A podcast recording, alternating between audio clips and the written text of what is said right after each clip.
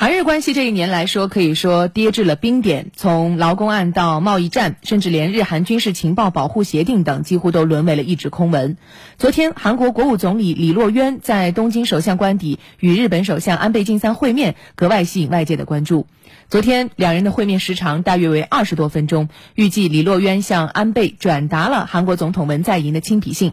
那么，这次会面会是韩日关系的转折点吗？来了解一下。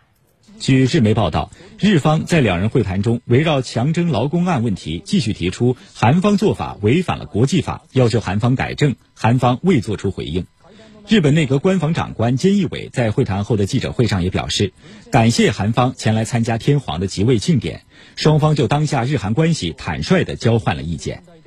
据韩媒报道，韩国外交部第一次官赵世应当天在东京举行记者会，介绍了韩国总理和日本首相的会晤结果。赵世应介绍，李洛渊对天皇即位表示祝贺，向遭受台风灾害的日本国民表示慰问。日本首相安倍晋三对李洛渊和文在寅表示感谢。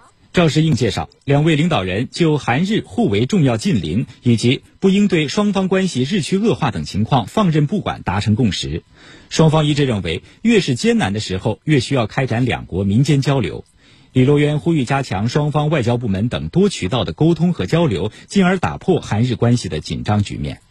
赵世应还表示，李洛渊在会上向安倍晋三转交了文在寅的亲笔信，主要内容是祝贺日本开启令和时代，并希望双边关系得到进一步发展。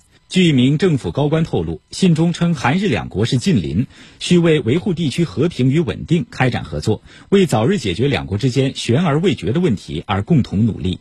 现媒体关注年内会否促成韩日首脑会谈呢？年底前，东盟与亚太经合组织峰会会相继举行，韩日领导人可以借机会晤。